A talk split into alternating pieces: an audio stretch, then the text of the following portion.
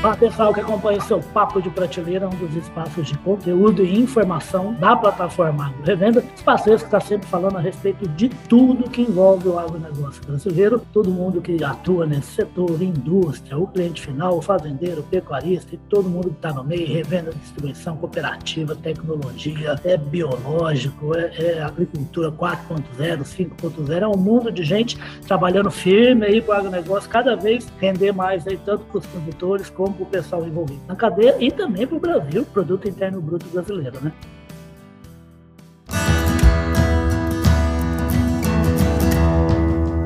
Podcast Papo de Prateleira. E a gente vai conversar sobre isso, sobre produzir mais, sobre produtividade simplesmente de um negócio que é uma fonte de energia espetacular, que o Brasil se tornou o maior produtor mundial, que é a soja. E para falar desse negócio de produtividade crescente, só mesmo trazendo aqui o maior sócio do Papo de Prateleira, que é o Bruno Lucas, o Bruno que é gerente de marketing regional da Irara. Ô Bruno, bem-vindo aqui de volta ao Papo Prateleira, tá? Ô, Ulisses, bom dia, bom dia, obrigado aí. Para nós é um prazer muito grande estar aqui com vocês de novo. A gente sabe aí a importância que vocês têm para levar essa informação de qualidade produtor.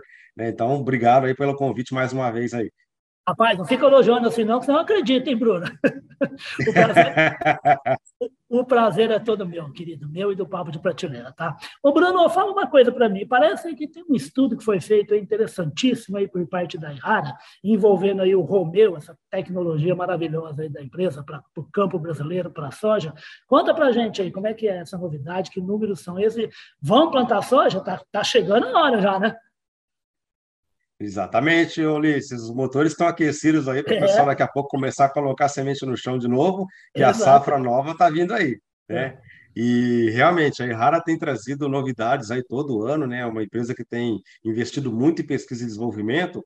E um dos produtos é o que você falou, é o Romeu, né? O, um dos nossos lançamentos aí do ano passado, que nós estamos aí no primeiro, segundo ano dele agora, né? E ele tem trazido um resultado muito bacana é um produto biológico, então é uma inovação para nós na cultura da soja, trazer um biológico aí para manejo e controle de ferrugem da soja, que é a principal doença hoje para a agricultura. É, a ferrugem é, é terrível, né, rapaz? Exatamente. A gente sabe qual é o poder destrutivo dela, né? Uma área não manejada para ferrugem, pode, o produtor pode perder até 90% da área dele, da produtividade ah, dele. Então é, é, de fato uma doença que preocupa, né, pelo estrago que ela pode causar na área. Então, o Romeu é a primeira, uma das grandes novidades aí, em termos de biológico, né, para o manejo dessa doença. E é o que você falou, né? Quando a gente pensa num produto para manejar ferrugem, ele tem que trazer retorno, tem que trazer proteção da planta, proteção da planta contra a doença e produzindo mais, com, cer com certeza. Né? Então, vários trabalhos a gente tem que ter conduzido essas, eh, na safra passada, justamente mostrando esse resultado, esse respaldo aí, dessa qualidade da consistência que o Romeu tem trazido para manejar ferrugem e, consequentemente, entregar mais produtividade para o agricultor. Fala uma coisa, rapaz, pelo que você está falando aí, para o pessoal também entender como é que se dá isso, quer dizer assim, na hora que uma, uma empresa como a Errara é, é, lança uma tecnologia como o Romeu, ela não larga não, né? Ela continua fazendo experimento para ver para ver como é que está sendo a aplicação, como é que está sendo o resultado e, e, e vai fazendo, fazendo isso mesmo anos depois, né? Exatamente. A nossa preocupação não é só largar o produto no mercado. Basicamente, é, além de tudo isso, né, são anos de pesquisa para se trazer o produto até o mercado, mas mesmo depois do lançamento, a gente tem uma grande preocupação em manter a qualidade e manter os trabalhos para continuar avaliando a consistência de entrega do produto. Essa a gente pega um exemplo claro, são vários fungicidas que antigamente funcionavam muito bem para a soja, né, fungicidas químicos, que hoje não tem mais a mesma performance antigamente. Então, o nosso trabalho aqui, ele se estende mesmo depois da, da, da, mesmo depois do lançamento do produto. Né? E a ideia nossa com o Romeu é continuar, claro, é, evoluindo nesses trabalhos e acompanhando de perto a performance que o produto tem no mercado. Né? E fala uma coisa, Bruno, por falar em produto biológico, que você já destacou, né, que é o Romeu, assim, você falou do químico em relação a não fazer, não ter mais eficiência, né? Eu acho que você está falando a respeito aí da resistência, né, de dos inimigos aí, né, é, em relação ao em relação ao produto usado químico. No caso do biológico, não sei, pode haver resistência ou há, ou há uma dinâmica diferente dos, desses micro-organismos vivos e que pode, com, com o passar do tempo, também, a, a, também dificultar um pouco aí o maior sucesso de produto, aí vai ter que ter modificação. Como é que é esse mundo biológico nessa área? Não, você tocou num ponto importante, Ulisses, inclusive é uma das grandes é, um dos grandes pontos-chave de se utilizar o biológico no manejo né, de, de uma cultura como a soja. O biológico ele vem para somar com o manejo químico. A gente nunca vai usar o manejo biológico de forma isolada. A ideia nossa é que o, o, o, produtor continue, de fato, utilizando o controle com fungicidas químicos e associar isso ao, ao produto biológico, ao Romeu, para que ele consiga garantir, assim, mais sobrevivência ao próprio produto químico.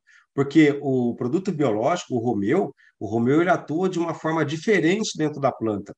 O objetivo principal dele é ajudar a planta a, se, a resistir mais à entrada da ferrugem.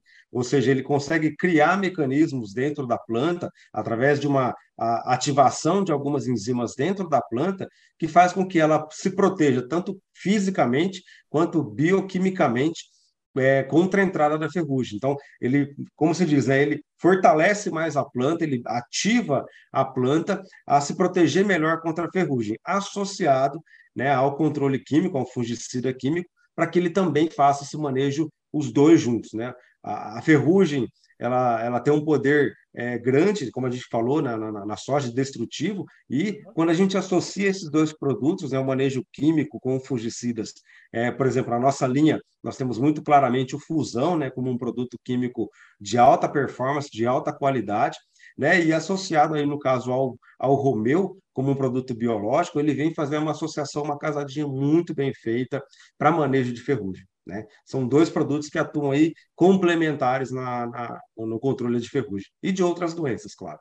Perfeito. Ô Bruno, vamos voltar um pouquinho aí ao trabalho feito aí, especificamente aí, o acompanhamento de áreas de soja no Brasil. Eu queria saber de você que regiões que vocês acompanharam e quais foram aí as diferenças de aumento de produtividade na lavoura por causa do uso do Romeu. Olha, Ulisses, foi um trabalho muito bem feito aí nessa última safra, que foi de fato a primeira safra em grande escala do Romeu. Né? Ah, nós conseguimos acompanhar nessa safra aí mais de 220 áreas com aplicação de Romeu Brasil afora, são sete estados em que a gente conseguiu acompanhar essa, essa, essa evolução. Essas 220 áreas aí totalizaram mais ou menos 10 mil hectares tratados com Romeu, que a gente conseguiu acompanhar mais de perto para fazer esse trabalho. Né? Em todas essas áreas, a gente extraiu um resultado muito positivo. É, primeiro, no controle da própria ferrugem, que é o principal alvo do produto, né? E na ferrugem nós tivemos um incremento aí de mais ou menos 15% de controle em relação a uma área que não foi feita a aplicação de Romeu, né? E, lógico, se eu trabalho um controle melhor de ferrugem, o resultado em produtividade vem. Né? E a média que nós Põe 15% aí... a mais no bolso, né? Com certeza, com certeza. E isso nos trouxe um, uma, uma proteção da, da planta que garantiu essa, essa, essas áreas produzirem mais ou menos aí 3,7 sacos a mais por hectare em relação a uma área que não tinha aplicação de Romeu. Ou seja, eu manejo bem a ferrugem e eu colho o fruto disso através da produtividade. Né? Rapaz, são duas coisas né, que eu queria que você comentasse. Uma que é assim, é é sempre colocar 3,7 saca a mais de hectare de soja. Com o preço que está a soja, o negócio não é ruim, não, né? Sem dúvida, sem dúvida. E é isso que a gente quer para o agricultor, né? A Errara, ela sempre preza pelo agricultor. Né? Não é à toa que o nosso slogan é agricultura é a nossa vida. Porque realmente o agricultor colhendo bem, o agricultor tendo a sua rentabilidade, isso favorece toda a cadeia produtiva Brasil e mundo afora. Né? Afinal de contas, a gente sabe o impacto que o Brasil tem hoje no mundo quando se fala de agricultura. Então, o agricultor produzindo bem é o nosso grande, nosso grande objetivo. Né?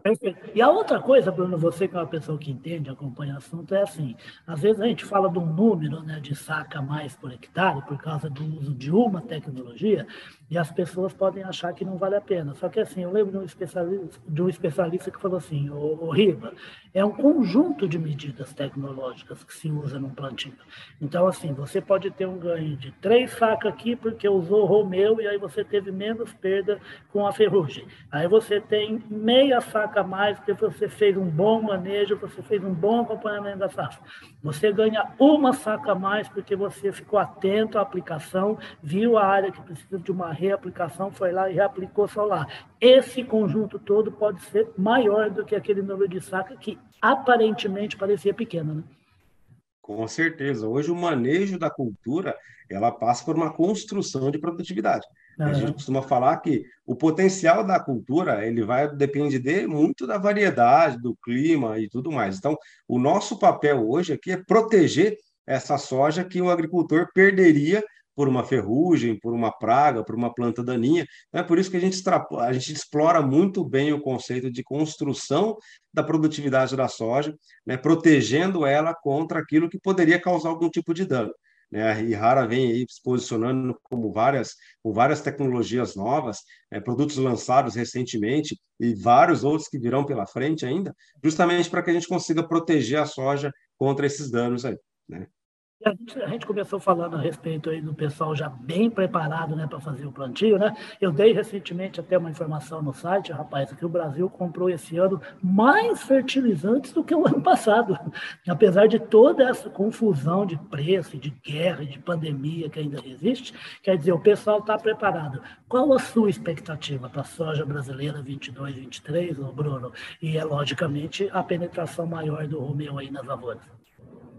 Ah, a expectativa nossa é muito positiva, né, Ulisses? Porque a gente vê assim, o agricultor, de fato, ele está conseguindo é, o fertilizante que ele precisava, ele está uhum. conseguindo aí as sementes, né? Talvez não, não na, na, variedade ou na qualidade que ele esperaria, porque o ano passado foi um ano de seca, a gente lembra disso, então a qualidade, a produção de sementes no Brasil ficou um pouco comprometida, mas ele ainda está conseguindo a variedade que ele quer é, talvez não com a mesma qualidade, mas que aí assume-se cada vez mais importante fazer, né, isso que a gente está falando de construção da produtividade, fazer um tratamento de sementes bem feito, uma aplicação de herbicidas muito bem feito, né? E aí ele conseguir levar a cultura da soja da melhor forma possível. A nossa expectativa é realmente um, um ano de safra cheia, o agricultor tem tudo para poder é, bombar esse ano aí em termos de produção, né? E, e, a gente acredita muito que os preços de soja no patamar que eles estão hoje faz, vão fazer com que o agricultor colha bem e remunere bem a sua produtividade. Né? A gente está terminando aqui, só terminar com duas coisinhas. Você está falando em relação à bombástica, é isso mesmo, rapaz, que eu estava ouvindo o, o Paulo Herman, que era o líder da John Deere no Brasil até há pouco tempo, né? agora ele está no mundão ainda da consultoria né? e de mentoria, e ele disse que esse ano é um ano é um, é um ano atípico em relação ao volume de recursos que o produtor está aplicando na sua própria fazenda, no seu próprio negócio. Ele teve lucro nos últimos dois anos e está pondo esse lucro para produzir mais, usar tecnologia, como você citou, semente tratada de qualidade, bons defensivos, bons produtos químicos e bons produtos biológicos, né? como, como o Romeu. Ô, ô Bruno, fala uma coisa, a gente, a gente fez uma coisa histórica que foi ultrapassar os Estados Unidos e se tornar o maior produtor de soja do mundo. Não podemos largar essa posição, não, né, rapaz? De maneira nenhuma. Inclusive, por curiosidade, eu estive nos Estados Unidos na semana retrasada Legal, e grande, e grande parte do, dos agricultores com quem a gente teve interação lá, todos ah. eles estão preocupados justamente com a competitividade brasileira no cenário mundial. né? Então, para nós isso é bom. Né? O, hoje, os Estados Unidos ele já referencia o agricultor norte-americano, já referencia o Brasil como a referência na produção de soja. Eles perderam esse espaço aí e aqui a gente vai conseguir manter essa liderança aí.